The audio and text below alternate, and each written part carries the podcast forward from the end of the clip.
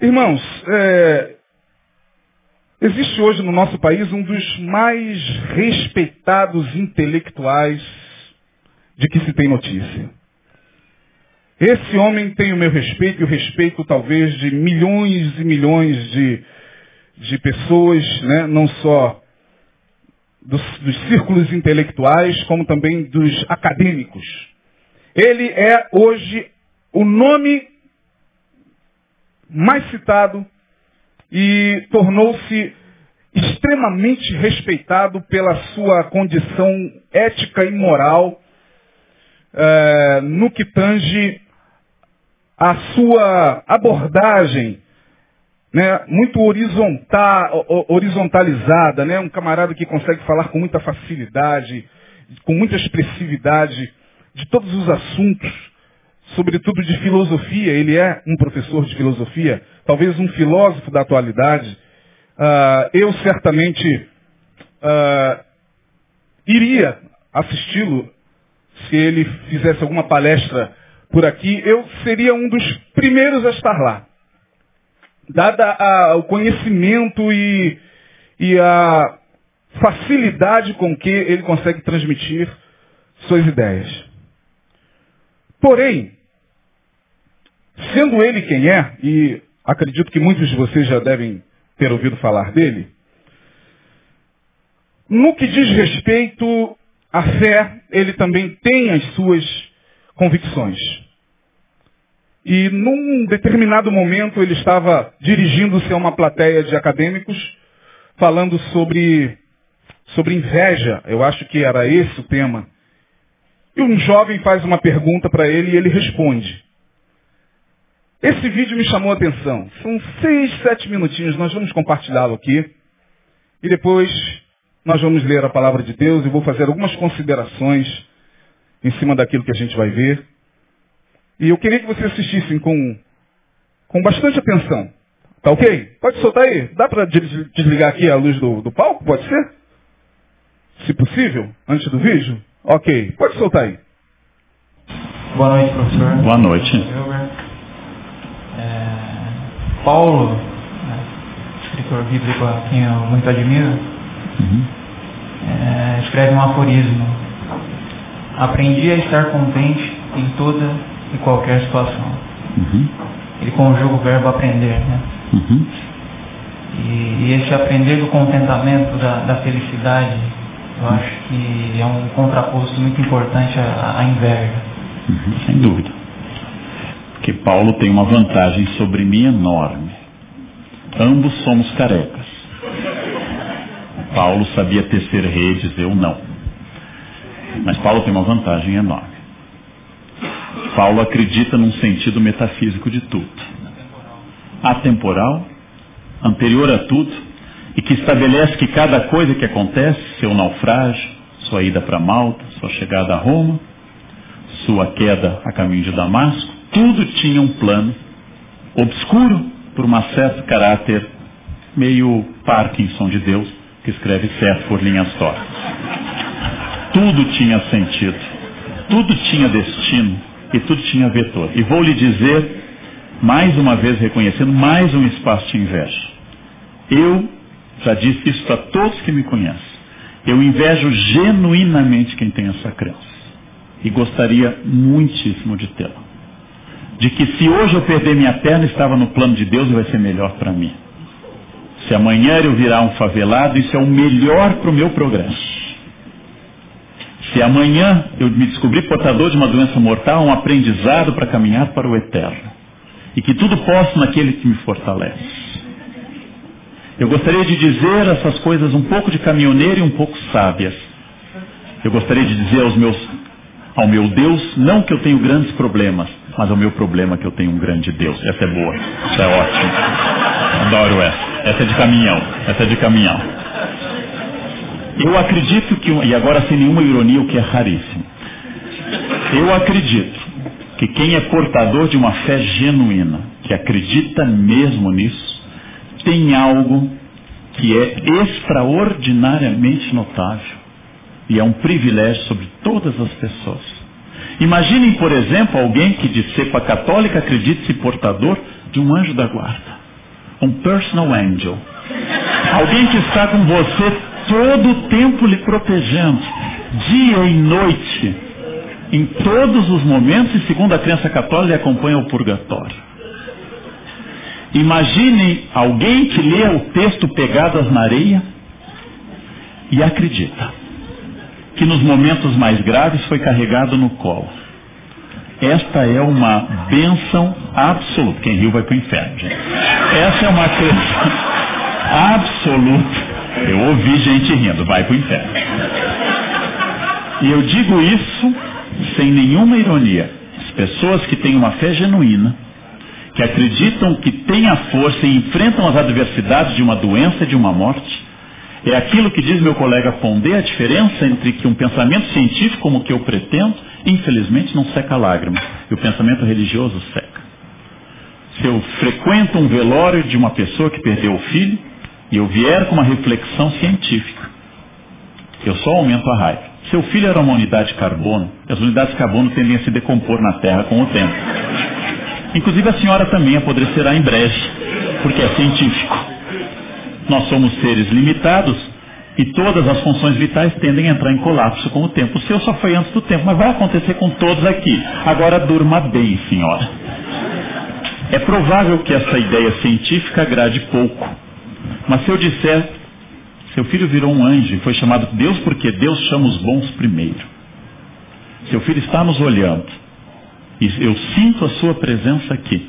E ele está bem e descansado. Vai de novo para o inferno. Não tem jeito, gente. Não tem jeito. E seu filho vai estar nos esperando num lugar perfeito onde não haverá dor, onde todos nos reencontraremos. Isto é poderosíssimo, sinceramente. Então Paulo tem aquela ideia de que tudo aconteceu. Ele caiu do cavalo porque alguém lhe disse, Saulo, Saulo, porque me persegue? E ficou cego. E ao bater a cabeça ao cair do cavalo ficou cego. E eu, que não tenho essa fé, acredito que ele teve um entumecimento fruto da hemorragia que atingiu o nervo óptico. E quando esse, essa derrame provocou pressão sobre o nervo óptico, ele ficou cego. E quando. Ou outro que vai para o inferno. Essa, e quando ele diminuiu essa hemorragia, ele recuperou a visão. E ele passou a pregar. E convicto enfrentou Pedro em Jerusalém sobre a necessidade de cumprir. E quando foi decapitado na porta hóstia, quando foi decapitado e sua cabeça pulou três vezes até se transformar numa fonte, onde hoje a linda igreja de São Paulo fora ele mura, ele acreditou ter cumprido integralmente uma missão que lhe deu sentido em todos os instantes. Então, quem tem esse tipo de convicção, gente, não escute o Leandro. Vá em busca dessa convicção. Se tiver outra notícia depois, me traga essa notícia e mande algo dizendo assim que estava certo. E de fato eu concordo com você. Paulo pode acreditar nisso. Tudo posso naquilo que me fortalece. Mas é um, quem pode me enfrentar se eu tenho ao meu lado Deus?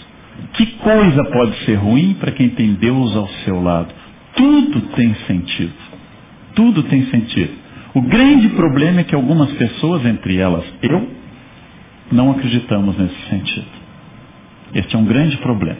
É aquilo que o Evangelho vai chamar de birra, a luta do, contra o espírito, né? Pecado sem perdão, inclusive. Não? Em todo caso, como disseram a Voltaire quando estava prestes a morrer, Voltaire é mais um deísta do que um ateu, disseram a ele, seu confessor que nunca o havia confessado, disse, renuncia ao diabo, renuncia aos demônios. Estou para morrer, não é hora de fazer inimigos. Então, essa é uma ideia que talvez eu mantenha um tempo mais. Agora, se na hora H bater medo, não tem problema, né? Tudo posso naquele que me fortalece. Tudo bem. É demoníaco pensar isso. Então, outra questão. Mantenha a sua fé. Mantenha a sua fé. Não ouça esse tipo de gente cínica como eu. Mantenha a sua fé. Força. Jesus loves you. Uh... Leandro Carnal. Quantos ouviram falar nele? Ele é, hoje, o cara que está na crista da onda no que diz respeito às palestras de filosofia, um exímio conhecedor da Bíblia. Mas como nós vimos, com toda a sinceridade, apesar do seu sarcasmo, muito peculiar, com toda a sinceridade, ele deixou bem claro que não consegue crer. Não consegue crer. Eu, particularmente falando, respeito um camarada como esse, porque ele fala com genuinidade. Os crentes ficam com raiva quando ouvem pessoas como ele, dizendo, eu não creio em Deus. Eu sou ateu. O ateísmo mexe com a gente. E se a gente parar para analisar, o ateu, sobretudo se este ateu for alguém de bagagem intelectual, científica e filosófica altas, aí que causa mais raiva na gente. Porque esse camarada é ateu. Alguns outros que a gente encontra pelos corredores da vida dizendo, não creio mais em Deus, não creio mais em Deus, aquilo ali já é pirraça mesmo. Daqui a pouco está ele lá cantando e pulando e chorando, pedindo perdão. O ateu não consegue crer. Porque se a gente parar para analisar, gente, qual o sentido disso aqui? Isso aqui não tem sentido. Racionalmente falando, isso aqui é uma loucura. O que leva você a sair da sua casa num domingo de sol como este, no qual você poderia estar em qualquer outro lugar com a sua família, tomando um sorvete na beira de uma praia, assistindo qualquer programa de televisão, Netflix, comendo uma boa pipoca, tomando uma Coca-Cola bem gelada, dentro do seu quarto com o ar ligado, o que leva você a vir aqui? Você vem aqui, nós viemos para cá para cantar a quem? A Deus, pastor, mas onde está Deus? Eu não estou vendo Deus. Se pelo menos a fé cristã,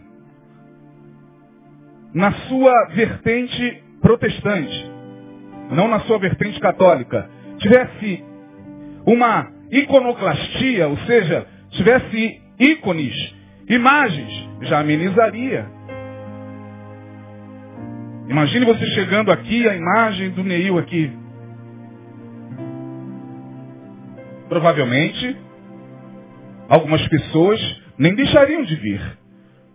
Porque não, eu vou porque o, o, o nosso pastor está presente lá ainda que na sua imagem. E algumas pessoas poderiam chegar aqui e olhar de um lado para o outro e fazer até o seu pedido, ó, oh, São Neil.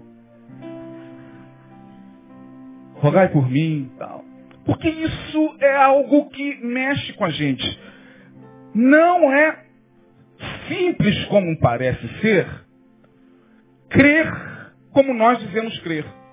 Eu respeito muitas vezes camaradas como esse, e eu vou dizer, o ateu convicto, ele tem muito mais o meu respeito do que o crente que diz que crê em Deus, fazendo o que faz, vivendo como vive e andando como anda.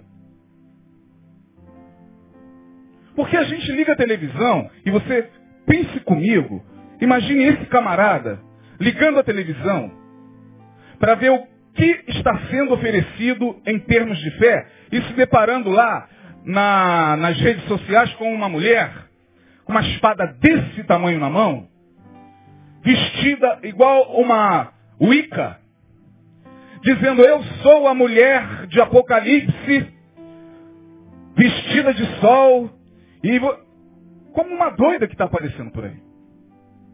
Como é que um camarada desse vai olhar para isso e vai conseguir conciliar racionalmente a fé com esse tipo de coisa? Você liga a televisão e em nome da fé o que se diz é, na próxima sexta-feira nós vamos distribuir esse sabão. Esse sabão é o sabão que vai lavar todos os seus pecados. É o Homo Tiramanchas Celestial. Venha. Venha adquirir o sabão celestial de São Miguel Arcanjo. Que um cara desse, desse naipe, olhando uma coisa dessa, vai crer? A cara da igreja evangélica hoje está horrenda. E eu me conheço. Se hoje eu tivesse de me converter, meu irmão, seria difícil. Entrar numa igreja, sentar para ouvir, eu me conhecendo, seria muito difícil. Mas não é sobre isso que eu quero falar, nem sobre a incredulidade de Leandro Carnal, e nem sobre as loucuras da igreja evangélica, nem sobre a mulher vestida de sol, que segundo ela mesma, ela é a mulher da qual o apóstolo João fala lá em Apocalipse, e ela prega e as pessoas acreditam, estão lá acreditando que ela é a mulher sobre quem João falou que é a mulher vestida de sol. Não quero falar sobre o homo que tira a mancha celestial, nem sobre os azeites comprados nas mercearias e ditos trazidos de Jerusalém. Não, a gente já está cansado disso. Eu quero falar sobre essa dificuldade que muita gente tem em crer. Veja um homem como esse, que faz uma narrativa esplêndida sobre a Bíblia. Talvez o jovenzinho que ali estava era um jovem cristão. E a gente sabe que jovens cristãos, quando entram em universidades, sobretudo quando vão fazer filosofia, se não tiverem assim bem embasados em um discipulado forte, se for jovem que frequenta essas igrejas que tira mancha, foi uma juventude que frequenta uma igreja onde uma mulher está com uma espada desse tamanho dizendo que é a mulher vestida de sol. O cara desse vai para a universidade, se encontra com um professor desse, na semana seguinte já está completamente alienado da fé mesmo, irmão. Porém, agora sim, eu quero que você abra a sua Bíblia no Evangelho de João. O que eu vou falar aqui é muito básico. Muito básico, muito simples. Mas às vezes é bom a gente falar da simplicidade do Evangelho. João capítulo 14. E depois nós vamos ler João 16, porque João 16 e João 14 tem links, né? estão linkados a essa, essa passagem é a fala de Jesus para a última fala de Jesus antes dele ir à cruz. Só João retrata isso. Nenhum dos outros evangelistas retrata essa conversa íntima que Jesus teve lá na última ceia. Só o apóstolo João. Do capítulo 13 até o capítulo 17, quando Jesus faz a oração sacerdotal.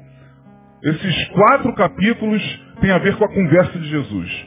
No meio da conversa, Jesus, falando sobre inúmeras coisas com seus discípulos, preparando o coração dos discípulos, que já a esta altura estava entristecido, porque eles sabiam que Jesus estava se despedindo.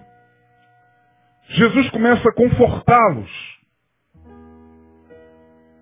E aí Jesus no capítulo 14 vai dizer o seguinte no verso de número 16. Olha aí.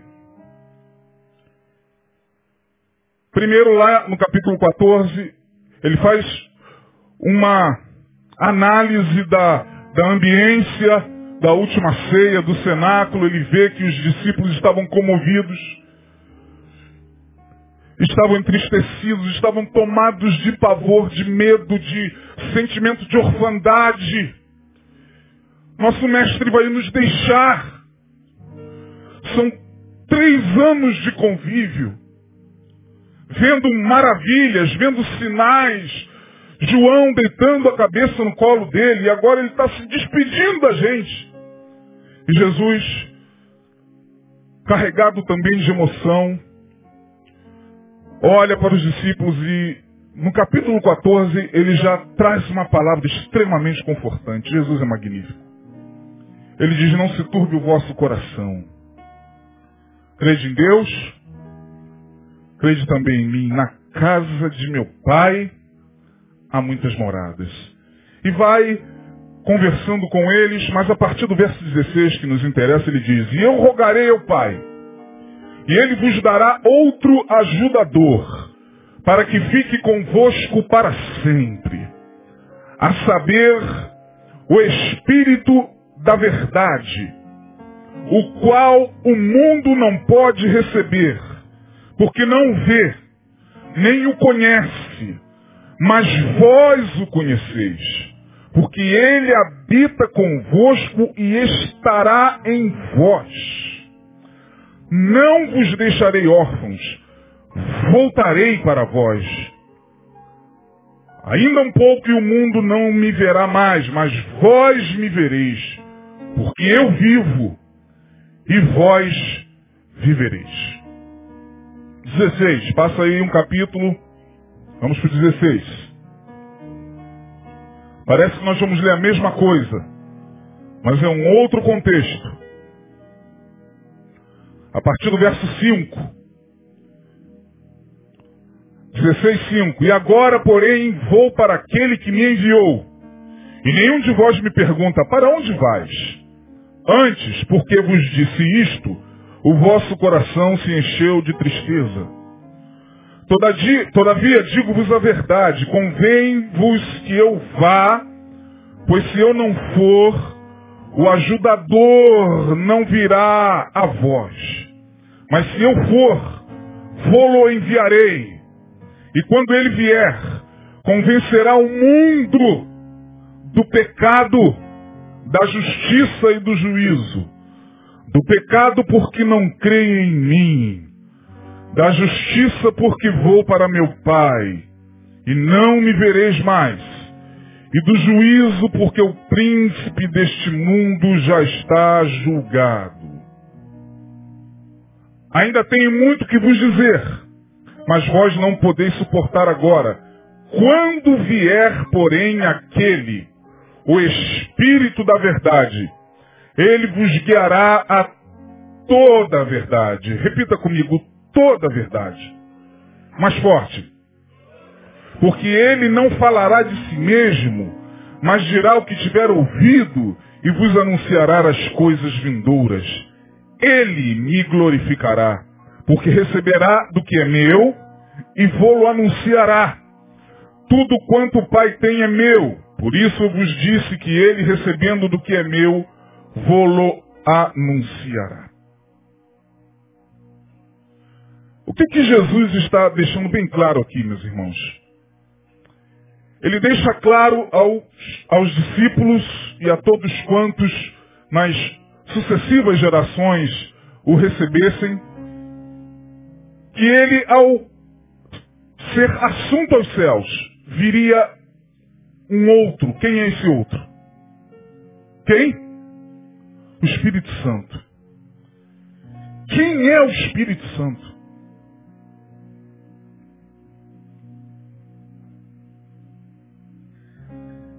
Quem é o Espírito Santo? O que, que esse texto nos ensina acerca do Espírito Santo? Primeiro, que o Espírito Santo é uma pessoa. O Espírito Santo é uma entidade.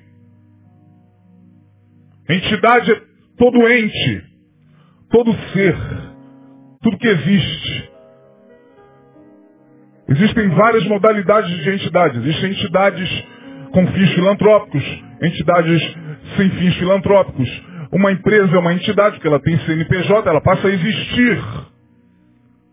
Existe a entidade física. Você é uma entidade. E você existe. Veio ao mundo, é uma entidade. Por isso que você tem um documento chamado carteira de. Fala alto. Identidade. E você é uma entidade. E o Espírito Santo é uma entidade. Ele é uma pessoa.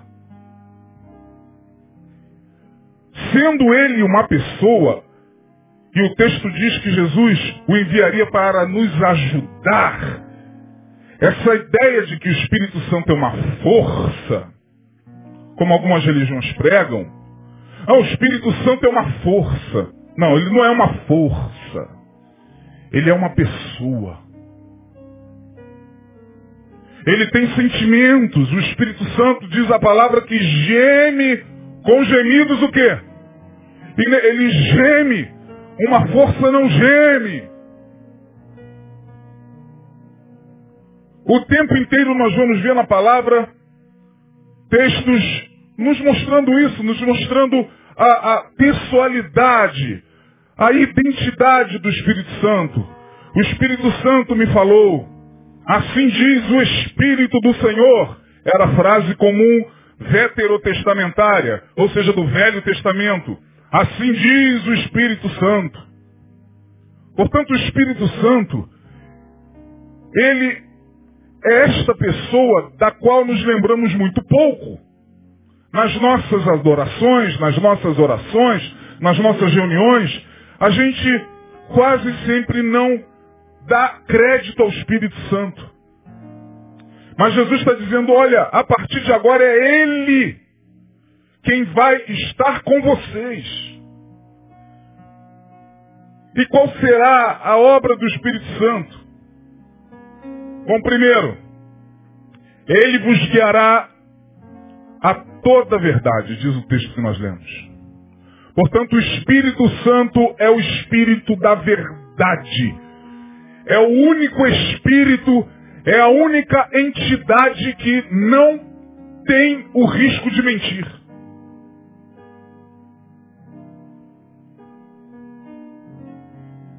Vou repetir. O Espírito Santo, como Espírito da verdade, ele não mente porque ele não pode contrariar a sua natureza. Qualquer outro espírito que se manifeste em qualquer outro lugar pode mentir. Qualquer outro espírito que se manifeste em qualquer ambiente religioso pode dizer que é uma coisa, não sendo. Qualquer outra entidade que se apresente em qualquer invocação ou reunião pode dizer que é X sendo Y. Mas o Espírito Santo, quando fala eu sou, ele está dizendo eu sou e o que ele diz que é, ele é.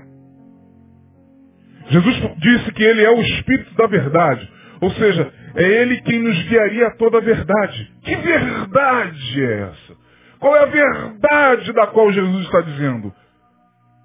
A verdade filosófica? Não, não é desta verdade que o Espírito Santo nos guia. Ou não é a ela que o Espírito Santo nos guia.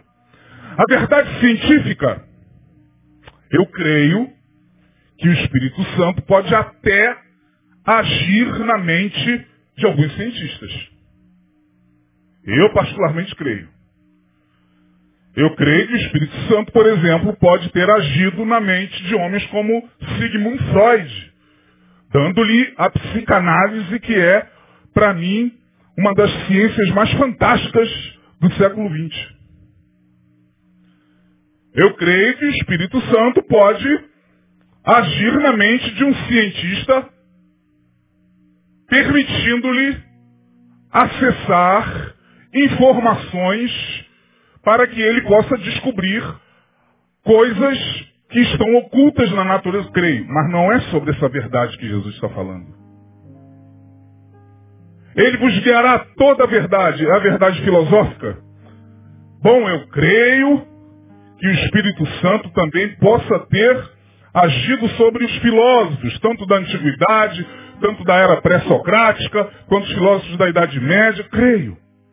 Mas não é sobre essa verdade que o Espírito Santo está dizendo. Que verdade é essa?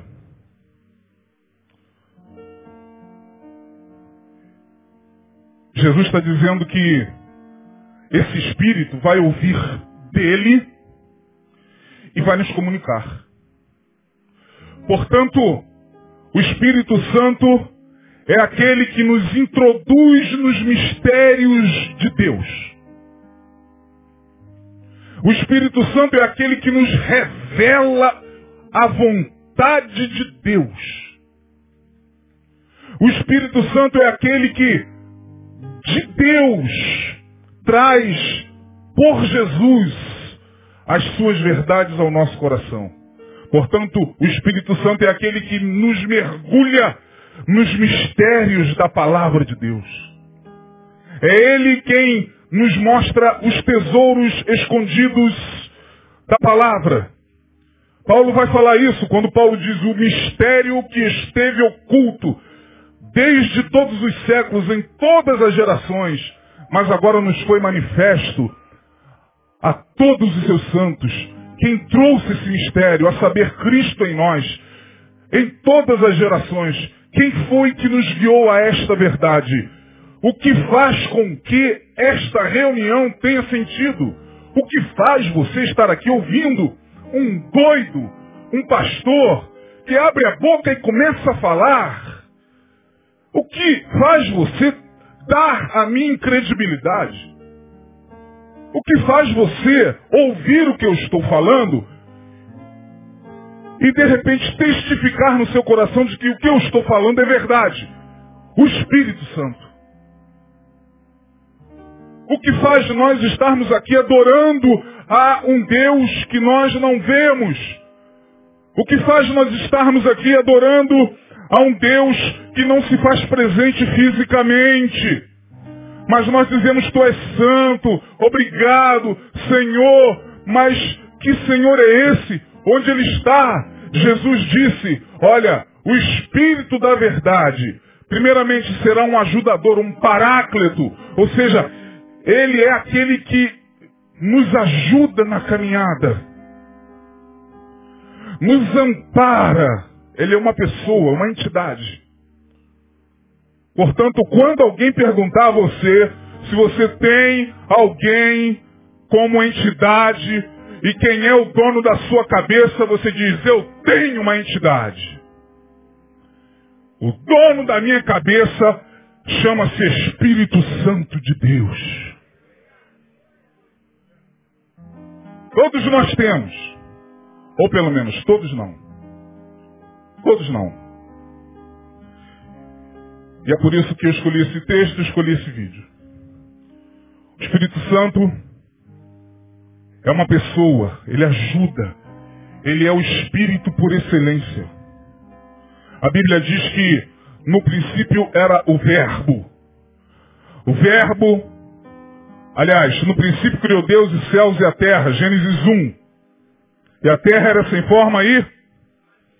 E o Espírito de Deus pairava sobre a face do abismo. Ou seja, a ideia de que na criação, no momento inicial da criação, que até hoje os próprios cientistas, os astrônomos, os, os, os grandes cientistas como Carl Sagan e tantos outros como como. Esqueci o nome daquele que está com a cadeira, que tem o portador da doença. Steve Hawkins, grande gênio. Eles não conseguem entender esse momento primeiro da criação. Eles tentam buscar esse momento primeiro da criação. Quando foi que surgiu a primeira explosão? Aí deram o nome de Big Bang. E, mas eles não sabem esse start da criação. A Bíblia diz que quando esse start aconteceu, quem o acendeu foi o Espírito Santo. Quem fez tum, haja, era ele. Ele estava lá no início, pairava sobre as trevas do abismo. As águas estavam todas é, sem forma. Não havia mar, não havia o mar como nós o conhecemos. Não havia ordem, estava tudo em desordem, mas ele estava lá pairando sobre a face das águas. Não havia espíritos criados, não havia anjos, não havia potestades, não havia tronos, não havia principados, não havia potestades, não havia nada, e ele já era. É por isso que qualquer entidade abaixo dele tem que lhe render a honra, a glória e o louvor. Porque ele é o Espírito por excelência. E aí a gente fica, meu Deus, como pode? Dia desses eu estava assistindo um filme com meu filho chamado. Pai, o que está acontecendo com a minha mente? Passou no cinema um filme de um policial e ele estava combatendo crime, só que os criminosos eram possuídos por demônios. É, rogai por nós. Rogai por nós. Meu filho botou lá sem querer. Eu achou interessante. Olha que não gosta desse tipo de filme não, hein? Aí ele falou, pô pai, vem ver o filme aqui, interessante e tal. Policial, ele combate a criminalidade, mas eram espíritos que possuíam os, os delinquentes. E em dado momento, um padre renegado identifica que aquilo ali é espiritual e vai ele, o policial, fazer uma expulsão. E aí a entidade que tomou o corpo daquele, daquele delinquente era muito feroz, né? Não sei se você já teve oportunidade de assistir exorcismo, né? Ah, os exorcismos, na, sobretudo na Europa, eles são muito diferentes daqui da América Latina, né? São os mesmos espíritos, mas lá é diferente. Lá, quem aqui já ouviu falar do exorcismo de Emily Rose? Esse filme. Isso aconteceu mesmo, é fato verídico. Né? Essas entidades da e tal, e eu mando, e eu faço, eu sou o príncipe de não sei da onde, eu sou o, principado não sei da onde, porque eu vou destruir, e tal, tal, e tal. Aí quando você, o padre chegou e falou, em nome de Jesus e do seu espírito, ele, ah, meu filho, pai, quem é Jesus? Que terror é esse? Quem é esse que quando seu nome é proclamado, eu falei, ele é o criador deles. Antes de haver qualquer entidade, qualquer espírito, ele já pairava sobre a face das águas. Eu falei, meu amigo, você acha que nós fomos alcançados por um espírito qualquer?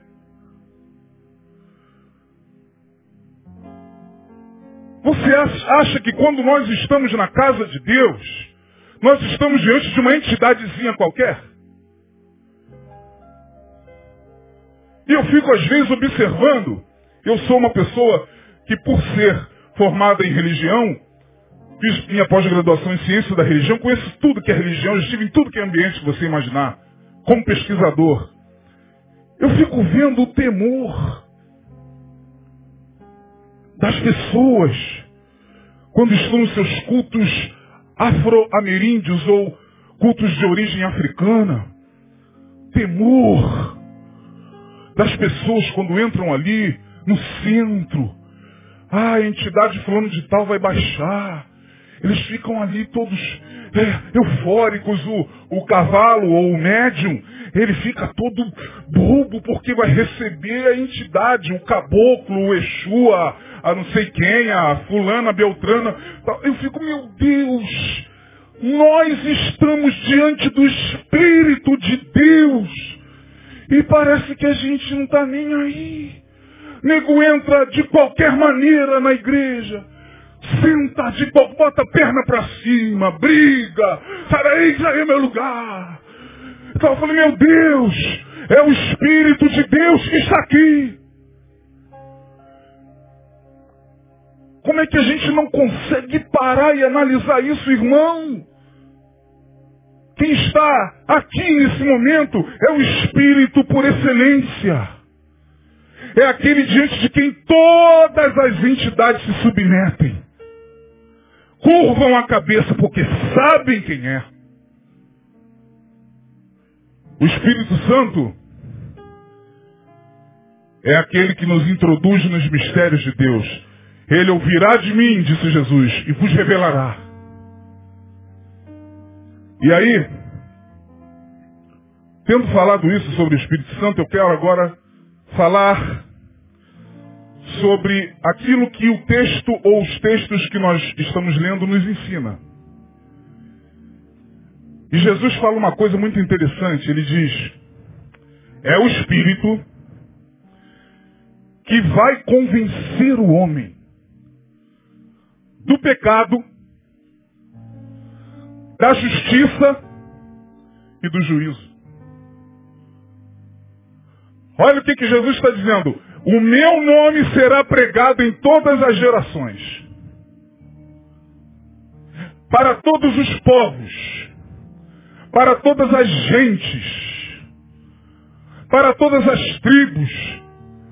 Mas só receberá a minha palavra aquele que for tocado pelo Espírito Santo.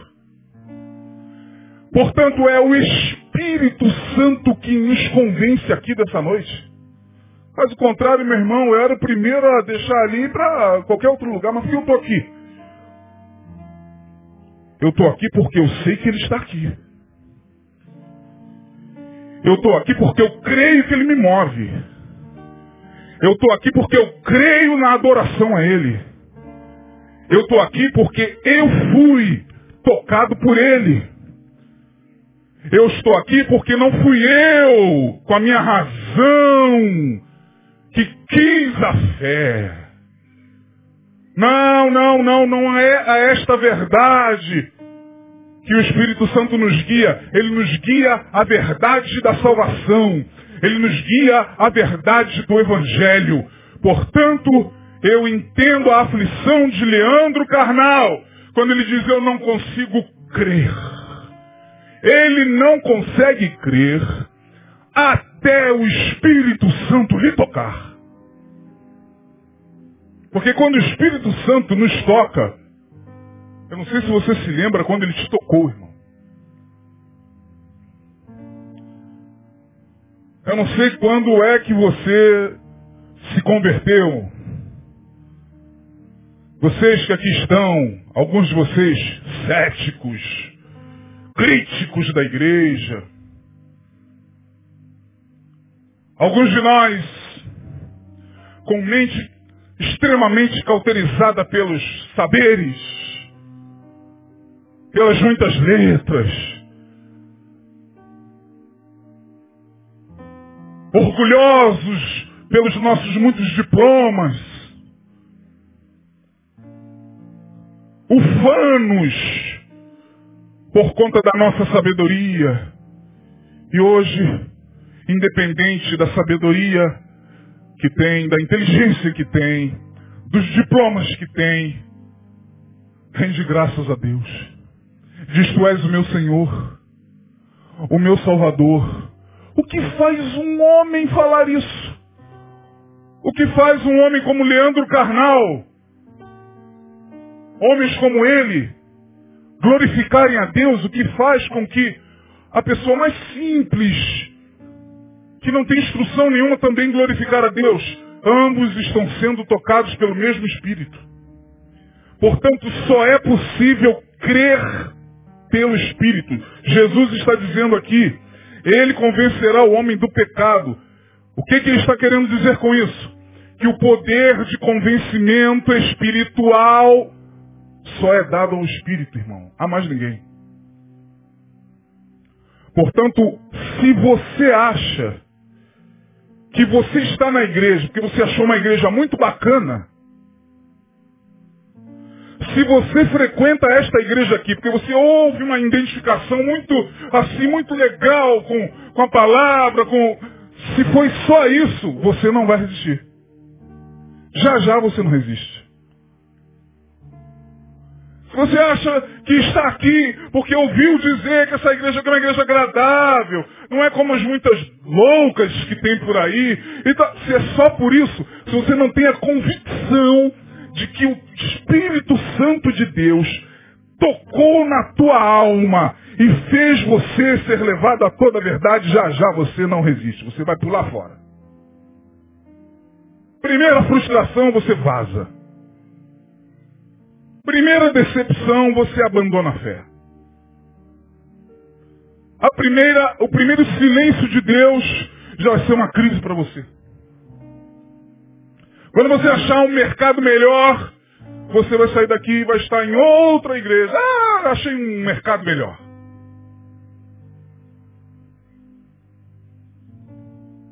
Mas se você tem a convicção de que você é dele,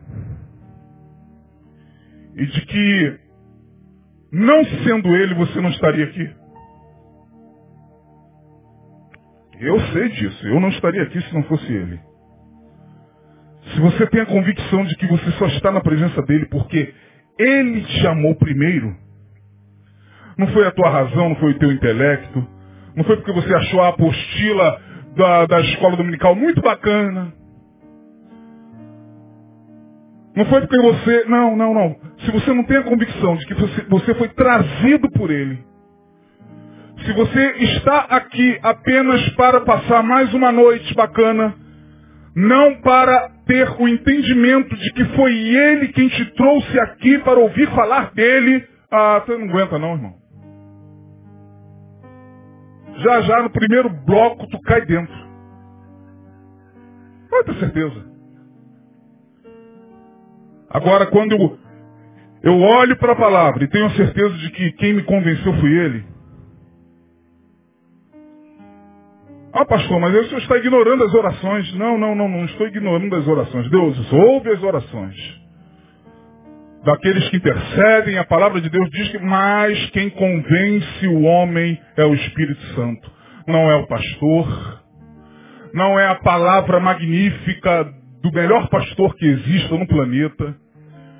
Não é o louvor, foi o louvor que. Não, não foi o louvor.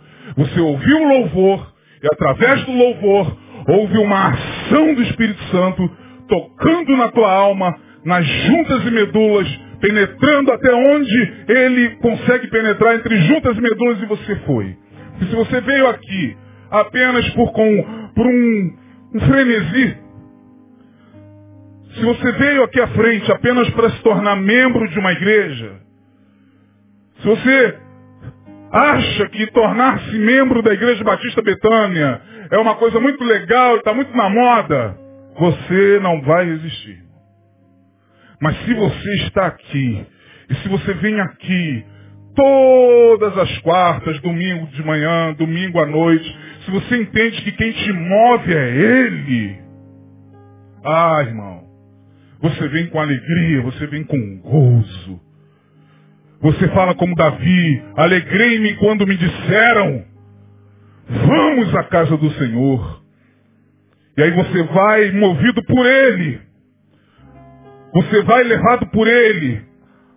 Você vai com todas as problemáticas existenciais da sua vida, vai com dor. Vai deprimido, vai triste. Mas vai. Mas ora.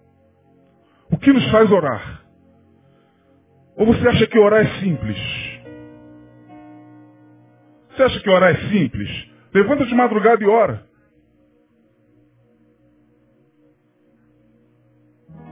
Estabelece na sua vida uma escala pessoal de oração para ver se você consegue. Testifica do amor de Deus numa sala de aula onde tem um professor como esse aqui. Onde está todo mundo olhando para você, vamos ver o que, que o crentinho vai falar agora. Vamos ver o que, que o evangélico vai falar agora. E com um professor desse naipe aqui, como Leandro Carnal, olhando para você. Se não for o Espírito Santo, para te encher de ousadia. E falava na frente de todo mundo, professor, eu sei em quem tenho crido. E estou certo que ele é poderoso para guardar o meu depósito até o outro dia. Até o dia final. Senão não dá, irmão. Não dá. Você vai ser levado por filosofia. Aí você vai sair daqui como uma determinada pessoa que estava aqui perguntando, ligando para a gente. Pô, pastor, eu estou para receber um passe. Será que eu posso receber um passe magnético, um fluido de uma... Ligou o pastor Lindoval. Eu estava lá com ele. Ô, pastor Lindoval, o que, que é, irmão? Receber um fluido magnético de quem? Um fluido magnético da, da aura mística. Meu irmã, pelo amor de Deus, como é que pode isso, irmão? Se isso não for apenas fruto de pessoas que todos os dias tentam abraçar religião. Abraçam religião. Aí você encontra com um camarada, ah, já fui crente, já fui macumbeiro, já fui esotérico, já fui satanista, já fui da escola de samba do Padre Miguel, eu já fui, eu já fui agora, eu não quero mais saber disso, eu não quero mais saber. É porque ele só procurou é, agremiações. Porque no dia que a gente é tocado pelo Espírito Santo, e Jesus falou, é Ele quem convence. Não é você quem vai convencer ninguém. Não adianta você querer convencer com os teus argumentos. Não adianta você querer trazer a pessoa amarrada para cá. Não adianta você falar para a pessoa, vai lá, porque você vai gostar, vai lá. Não adianta. Se o Espírito Santo de Deus não convencer o homem, não adianta. Ele vai chegar aqui, pode ser seu marido, seu namorado, seu noivo, sua noiva, seu patrão, ele vai chegar aqui, ele vai ficar seis meses aqui, ah, que coisa bacana, você fala de verdade, oh, que legal, tal, tal. Depois de seis meses ele volta para onde ele veio. Agora, se o Espírito Santo o convencer, se nesse momento a fé vier pelo ouvir, e ouvir o quê? A palavra, não é ouvir a Bíblia. Não adianta ficar lendo a Bíblia para o seu marido. Não adianta. Achando que a Bíblia tem algum poder. Eu não estou nem com a minha hoje, estou com um iPad. Mas tem gente que acha que o livro tem poder. O livro. É o livro. Tem gente que dá com o livro na cabeça dos outros. Tem gente que bate na cabeça do endemoniado com o livro. É o livro, é o livro. Não, não é o livro, é a palavra. É a palavra. O livro é a Bíblia. As escrituras, o texto. E a palavra é Jesus. Portanto, pode não haver mais Bíblia. Ah, saiu um decreto do, do, do, do, governo caçando todas as Bíblias, pastor. E agora? Como é que a gente vai fazer? Como é que vai fazer missões? Ai, meu Deus, irmão, irmão, irmão. Eles podem caçar e queimar todas as Bíblias do planeta, mas eles nunca vão extinguir a palavra, porque a palavra é Jesus. Entenda isso.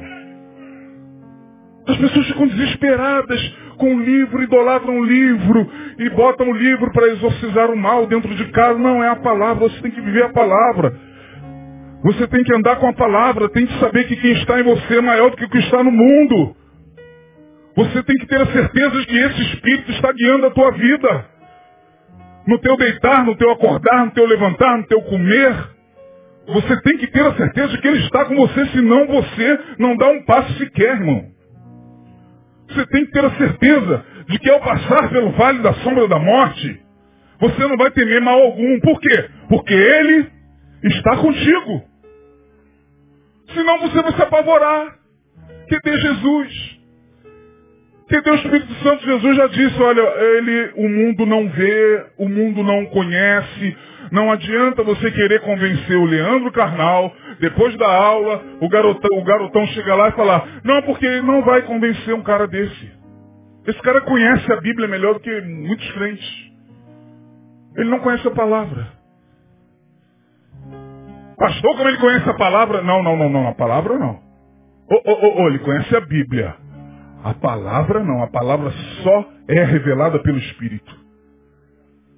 Só quem recebeu o Espírito, só quem foi tocado pelo Espírito, só quem foi alcançado pelo Espírito, só quem foi iluminado pelo Espírito, como Davi disse, olharam para ele e foram iluminados. Seus rostos não ficaram confundidos. Olharam para ele e foram iluminados. Quem ilumina é o Espírito. Quem faz a obra é o Espírito. Não é a tua oração. Eu fico às vezes apavorado, já falei isso aqui, uma pessoa ouviu, falou mal de mim a semana toda, porque ela deve ser uma dessas, quando eu disse, meu irmão, chegar e falar que o filho se converteu por causa das orações, foi meu joelho, pastor, foi o teu joelho não, irmão, foi o Espírito Santo. Deus ouviu as suas orações, mas não foi a tua oração que o levou a Cristo. Quem o levou a Cristo foi o Espírito de Cristo. Quem vai converter o teu filho é o Espírito Santo de Deus que convence o homem do pecado, da justiça e do juízo. Não adianta você ficar em guerra familiar, tem que ir lá, pastor, pelo amor de Deus, a obra não está completa. Por quê? Porque só falta o meu marido se converter. Como uma obra não está completa? A obra está completa e você. Você deixa de glorificar a Deus pela obra que Ele fez na sua vida porque você quer que, meu Deus, como uma pessoa há uns dois anos atrás mandou um e-mail para mim e falou, pastor, eu perdi meu filho. Falei, ah, irmã, que lamento. Eu estou muito triste. Eu falei, natural, irmã. Que, Deus o conforte. A minha tristeza é porque eu não sei para onde ele foi. Falei, meu irmão, para onde ele foi? Está na mão de Deus. Creia que o Espírito Santo iluminou. Creia que o Espírito Santo tocou, mesmo na hora da morte. Para de ficar com esse pavor de que ele não entrou na igreja, não aceitou Jesus, não sentou do meu lado, não se batizou no tanque. Não botou a roupa branca, pastor, que eu botei, não desceu na água, pastor. Não fez a classe que eu fiz, pastor. Foi pro inferno, meu Deus. É ignorar aquele que agia na face do abismo. É ignorar que ele haja onde quer, em quem quer, como quer, da maneira que quer seja nas ilhas mais remotas do planeta, o Espírito Santo está soprando. Seja nas esquinas da vida, o Espírito Santo está trabalhando. Seja nos prostíbulos mais infernais, tem alguém ouvindo a sua voz. Seja nas esquinas escuras da prostituição, lá estará ele soprando. A gente não entende isso. A gente olha e diz, vai todo mundo para o inferno, pastor. Olha lá aquele desfile da beija-flor. Oh, meu Deus! Tem que ir lá e evangelizar. Não, não vai evangelizar não, irmão. Fique em casa porque já aconteceu um fato aqui de que o cara foi evangelizar e ficou lá. Ô pastor eu vou confessar para o senhor, pastor, aquilo lá. Treme, treme, treme. Não, não, não é para qualquer um não, pastor. Olha, quando, quando deu o grito da vez, quando o neguinho deu o grito, pastor. Arrepia mesmo, irmão. A gente acha que nós é que convencemos as pessoas. A gente acha que, que nós é que temos poder de convencer as pessoas. A gente acha que nós é que temos o poder de fazer com que a pessoa mude. A gente acha que nós, a nossa pregação, a nossa, nossa oratória, a nossa eloquência, o nosso grupo é forte. A gente acha que nós é que vamos transformar o homossexual em hétero. A gente acha que nós, como igreja, como instituição, é que vamos fazer com que o, camarada vire aquilo que a gente quer que ele vire. Jesus está dizendo aqui, é o Espírito Santo quem convence o homem do pecado. Não é você, irmão. Não sou eu. Eu só prego. Ide por todo mundo ir. Ide por todo mundo ir. Ide por todo mundo ir. Acabou, ponto final. Eu não vejo Jesus falando ide e convencei as pessoas. Enfie meu nome goela abaixo delas. Não, é prega. Prega o evangelho. Se possível, use as palavras, como São Francisco de Assis. Prega com a vida. Porque a gente já está difícil de viver Jesus na vida. As pessoas olham para a igreja, olham para a gente. E tudo que elas não veem é Jesus. Por causa da nossa arrogância, do nosso trato, da nossa antipatia, das nossas inimizades. Então tente viver Jesus. E deixa o resto com o Espírito Santo. Tem alguém na sua família que precisa conhecer a Jesus? Tem. Espírito Santo, estou entregando em tuas mãos. Tem algum amigo seu que você queria muito que se convertesse? Tem, pastor. Espírito Santo, tu és aquele que convence o homem do pecado, da justiça e do juízo. Eu creio nisso. Tem alguém por quem você está orando há tanto tempo? Entregue ao Espírito Santo. O papel é dele, não é seu. Pare de ficar atormentando a pessoa. Pare de dar uma de crente chato de galocha, meu irmão. Como nós somos chatos. Quando a gente se converte, é alegria, é alegria, pastor. A gente quer ver todo mundo, quer ver todo mundo aonde? Aqui. Sentado aqui. Aí a gente se converte, se torna esse ser antipático, que não sabe falar de mais nada, senão não é nem de Jesus, é da igreja onde nós estamos. Pode observar. É Universal do Reino de Deus, ó, vai lá conhecer o Universal do Reino de Deus, irmão, irmão, irmão. Vai conhecer a Catedral de não sei de onde, isso aqui. Ó, o folhetinho aqui, o folhetinho da igreja. Ó, vai conhecer Betânia. Betânia vai transformar a sua vida. Ó, vai conhecer o pastor Neil. O pastor Neil vai transformar a tua vida. Olha, eu quero que vocês, o Espírito Santo fica assim entristecido, meu Deus. Sou eu. Mas eles não entenderam nada. Sou eu que faço essa obra. Pai, eles não entenderam nada, eles acham que são eles. Eles acham que esse poder é deles. Eles acham que o poder de fazer com que uma pessoa se convença da sua interioridade pecaminosa é deles. É por isso que a gente vê, o camarada se converte e ele tem que se enquadrar.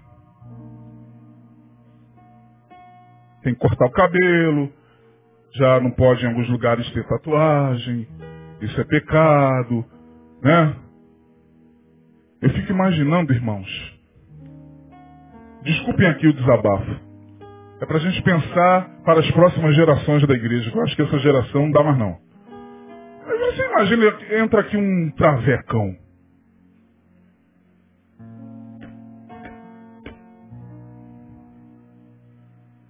Agora ali pela porta. Todo mundo identifica que é um traveco.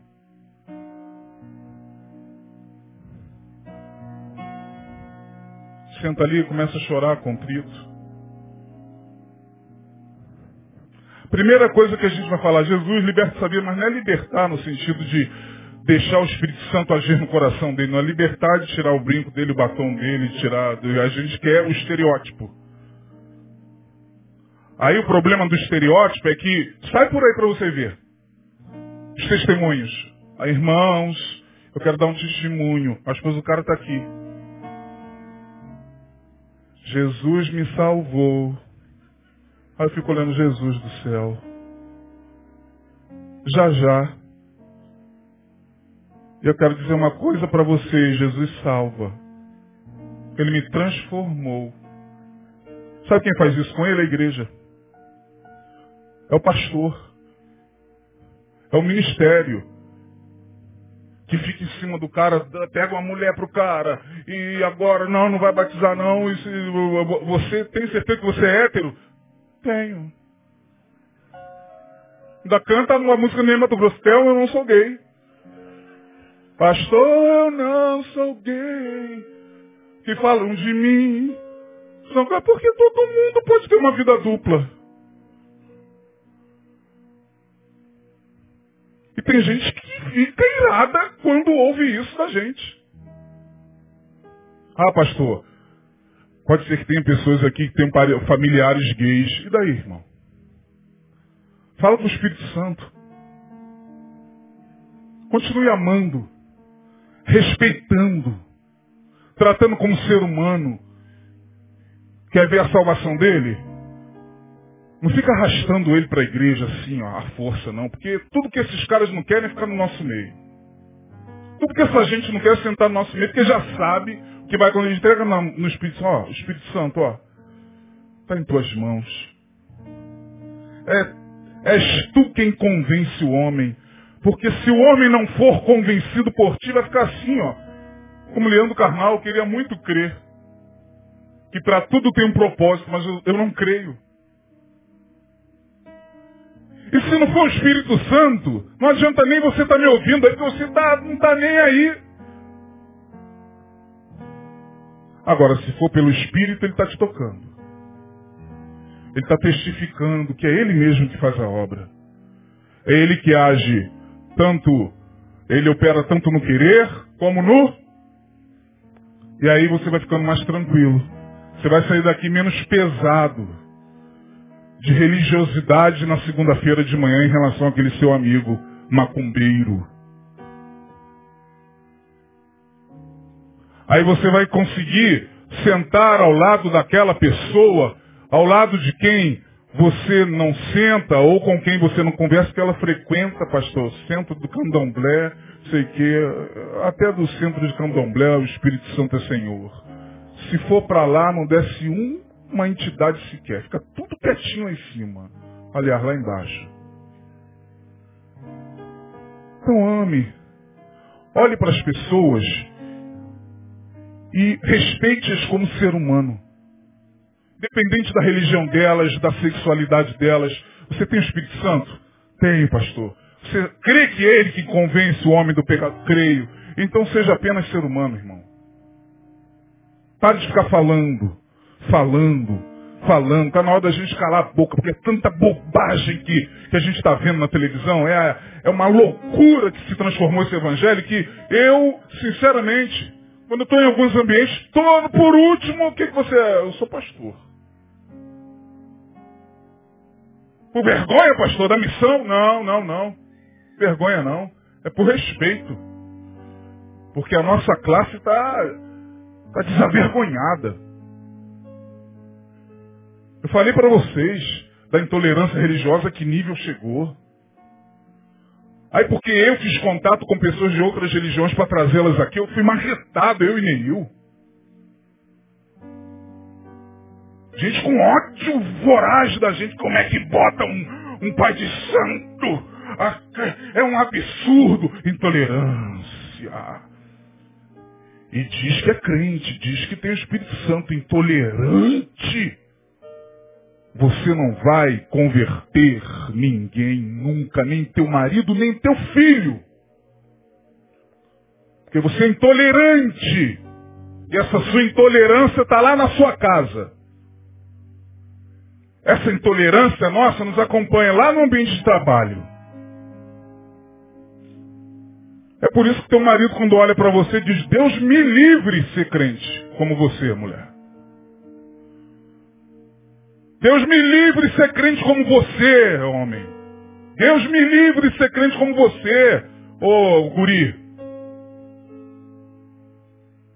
Agora, deixa o Espírito Santo agir. Primeiro entregue a sua vida a Ele. Deixe Ele te guiar a toda a verdade. Para você ver o que vai acontecer.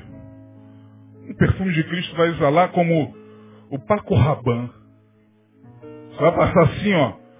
Hum. Vamos sentir um bom perfume, né? Nossa. Esse cara tá com Kenzo.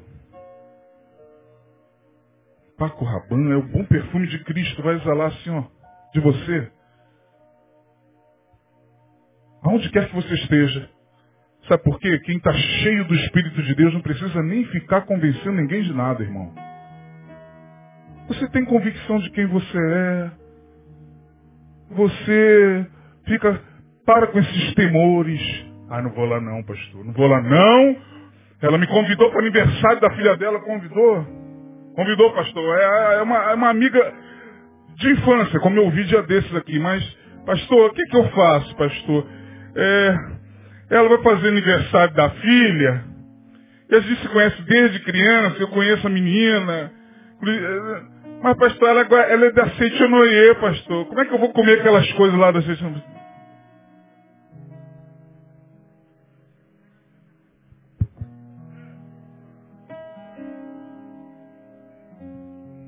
Paulo vai dizer o seguinte, quer comamos, quer bebamos, quer façamos qualquer outra coisa, façamos tudo. Ih, pastor, você está bebendo água na casa do babalaô? Uh, se eu tiver com sede.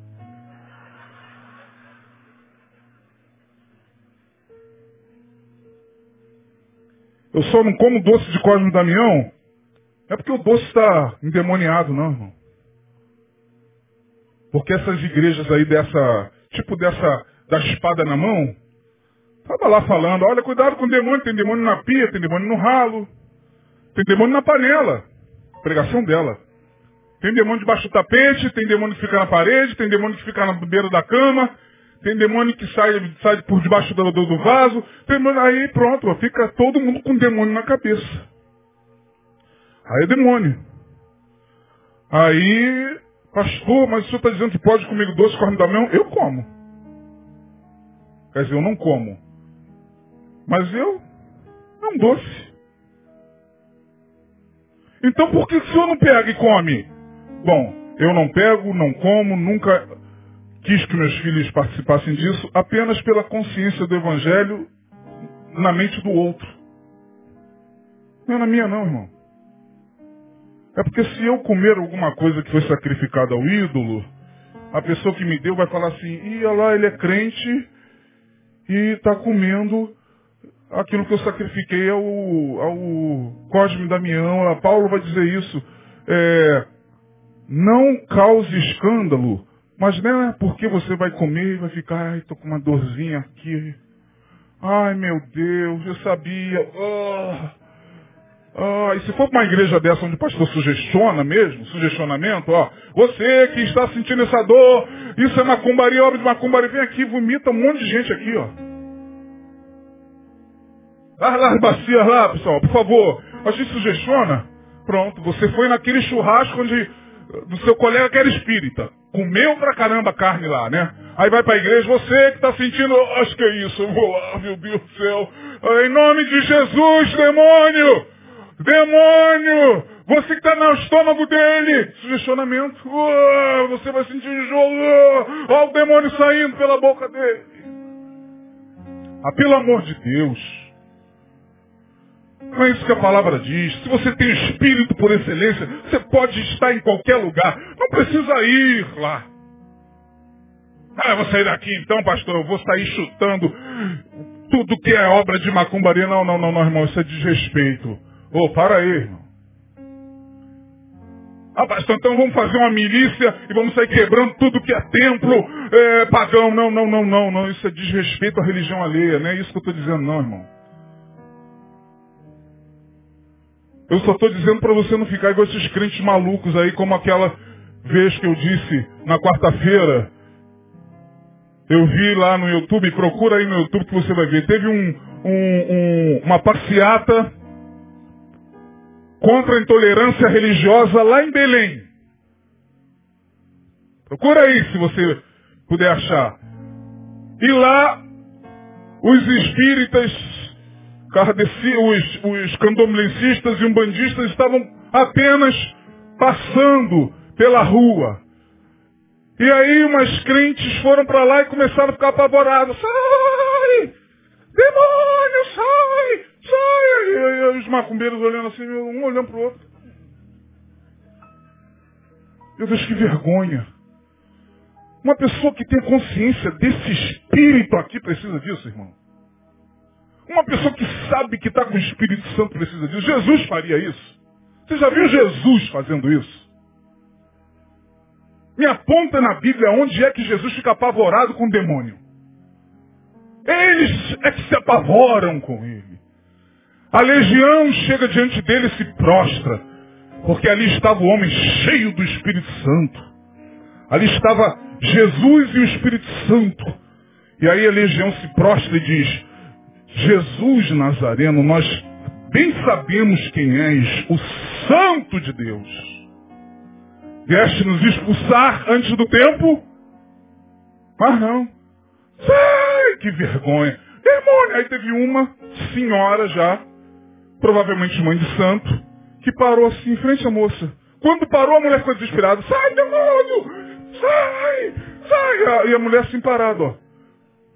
Meu Deus, aonde é que nós chegamos com, com a, ultrapassamos a linha do ridículo? Porque nós somos um povo que não tem mais condição de sentar como um homem desse aqui, ó. Leandro Carnal e ouvir o que esse cara diz. E ateu vai para o inferno. Se morrer, vai para o inferno, pastor. Ali, ó. Eu não creio. Ainda estava fazendo brincadeirinha. Mas não, não é assim que o Espírito Santo vê, não. O Espírito Santo olha para a alma desse cara e diz que vontade que ele tem de crer. Há um clamor na alma dele. Eu vou lá, vou tocar no espírito dele e ele vai crer. É assim que o Espírito Santo age, não é como a gente não. A gente empurra as pessoas para o inferno.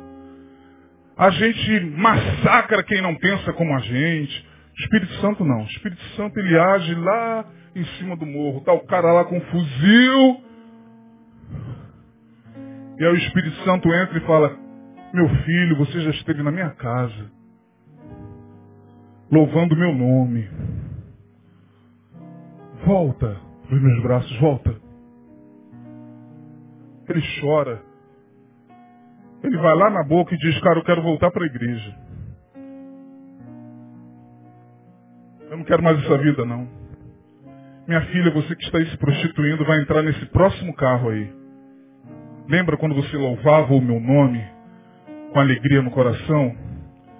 Pois é. Sou eu mesmo que estou falando com você, não te abandonei, não. Não, pastor, tá...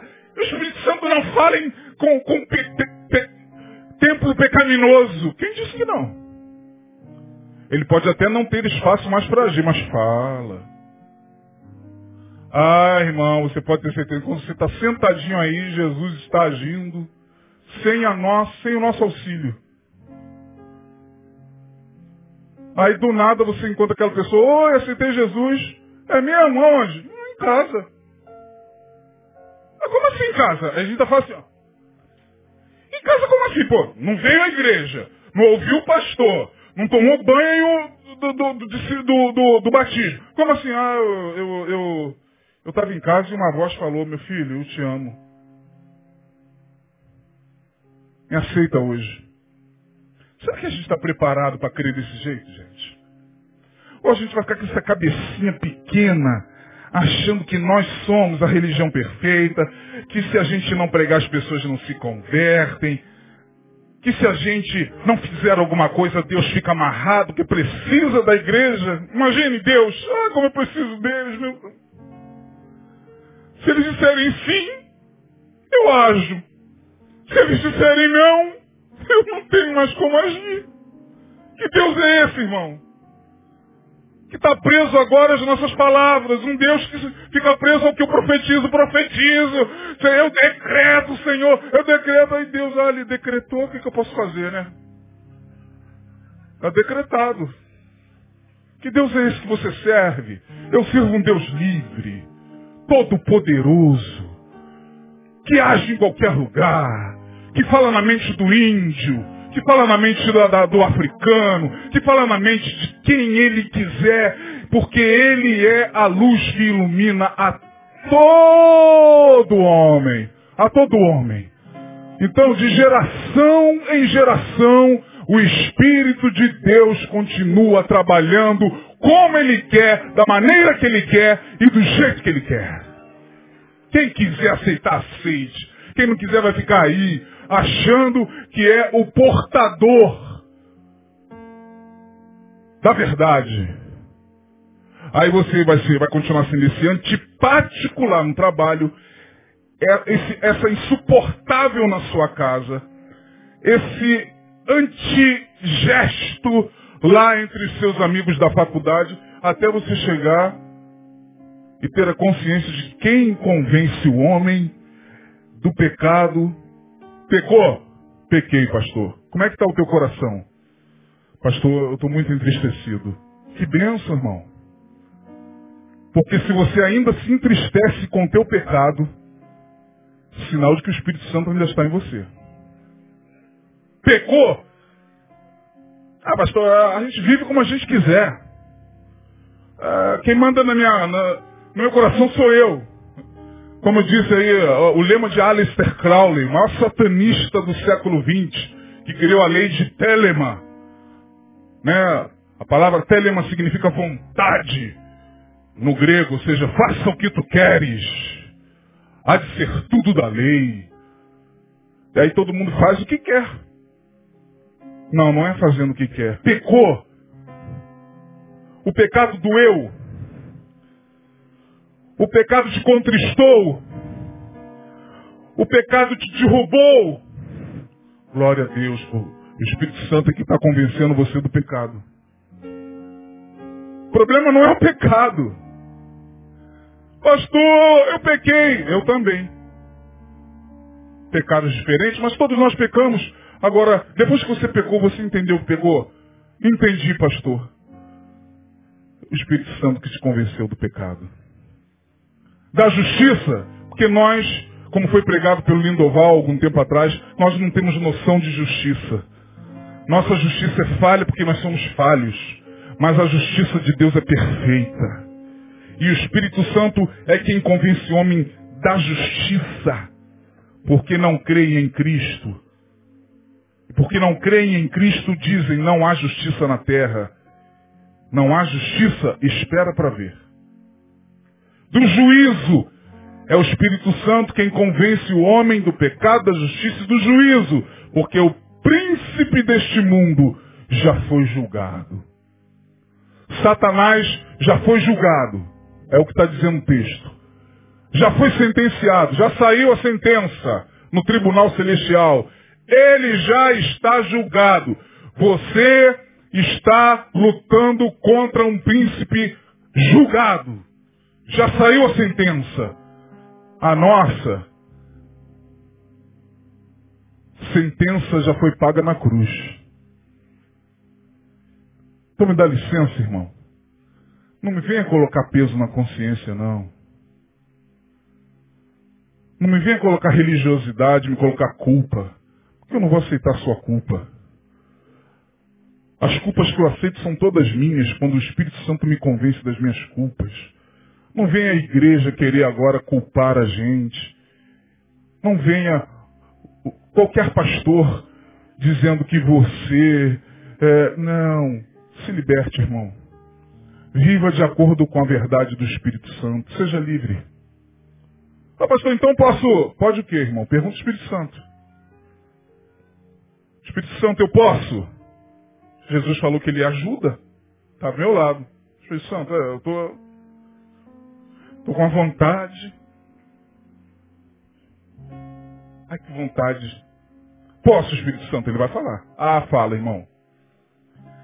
Você pode fazer ouvido de mercador. Hã? Hã? Hã? Não vai lá não, cara. Hã? Oi, tudo bem? Não vai lá não, irmão. Oi, tudo bem? Paz do Senhor. Ó, ele fala. Nós é que não damos ouvidos. Ele fala. Quem tem Espírito Santo ouve a voz dele. Ouve a voz dele. Vai por aqui, não vai por aí, esse caminho não, não faça isso. A gente faz ouvidos de mercador, igual balão. Hã? Balão ficou, hã? Hã? Hã? Lá na frente Deus deu-lhe uma rasteira nele. Portanto, quem aqui tem plena consciência de que o Espírito está em si? Levante a mão. Se você não tem, quero orar por você. Mas se você tem essa consciência, viva pela vontade do Espírito Santo de Deus. E a vontade do Espírito Santo de Deus é que nós vivamos o Evangelho de Jesus, que era amar a Deus sobre o quê? E ao, e ao próximo. Peço ao Espírito Santo, o Espírito Santo me ajuda a amar o meu próximo. Está difícil. Vontade de matar esse miserável.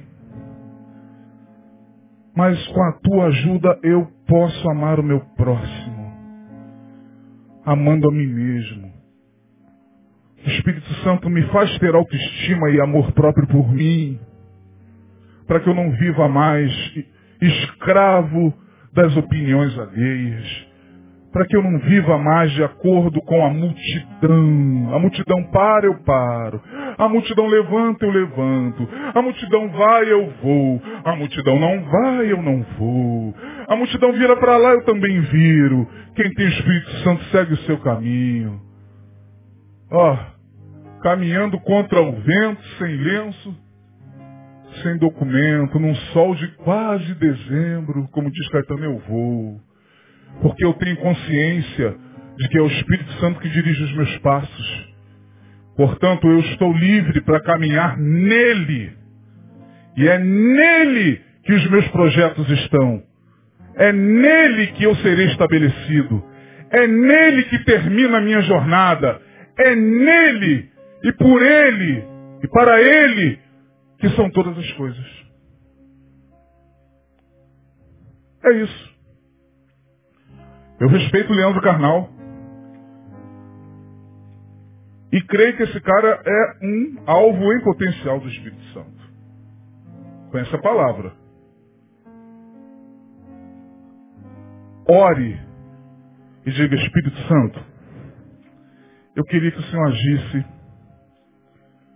no coração duro do meu pai, do meu irmão, da minha esposa, do meu esposo. Eu vou pegar aquela palavra e vou colocar em prova. Eu vou parar de ser chato de galocha, ficar o tempo todo. É igreja, igreja, igreja, igreja. É Jesus, Jesus, Jesus, Jesus. Inferno, inferno, inferno, inferno.